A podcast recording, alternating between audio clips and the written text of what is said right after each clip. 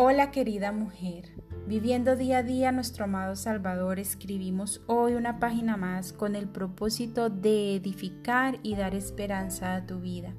Quiero bendecirte y darte la bienvenida a una reflexión más aquí en Diario de una Mujer Cristiana.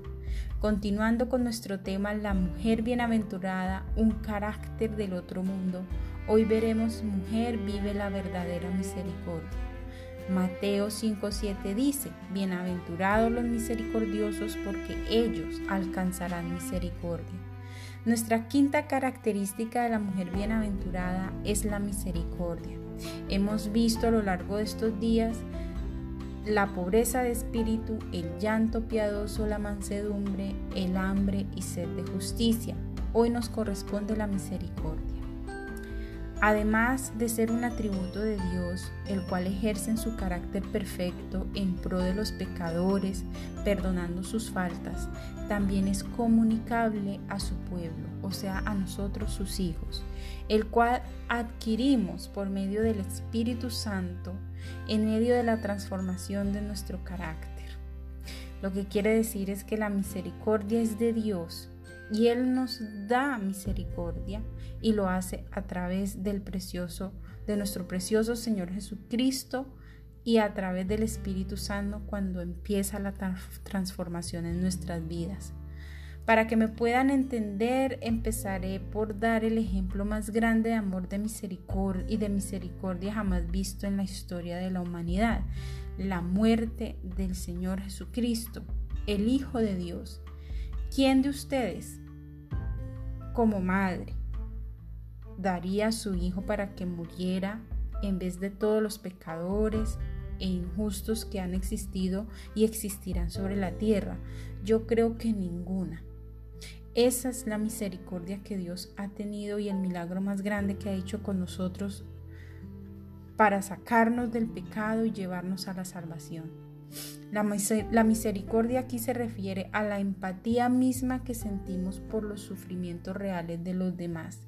Es lo que a Dios le conmovió salvarnos.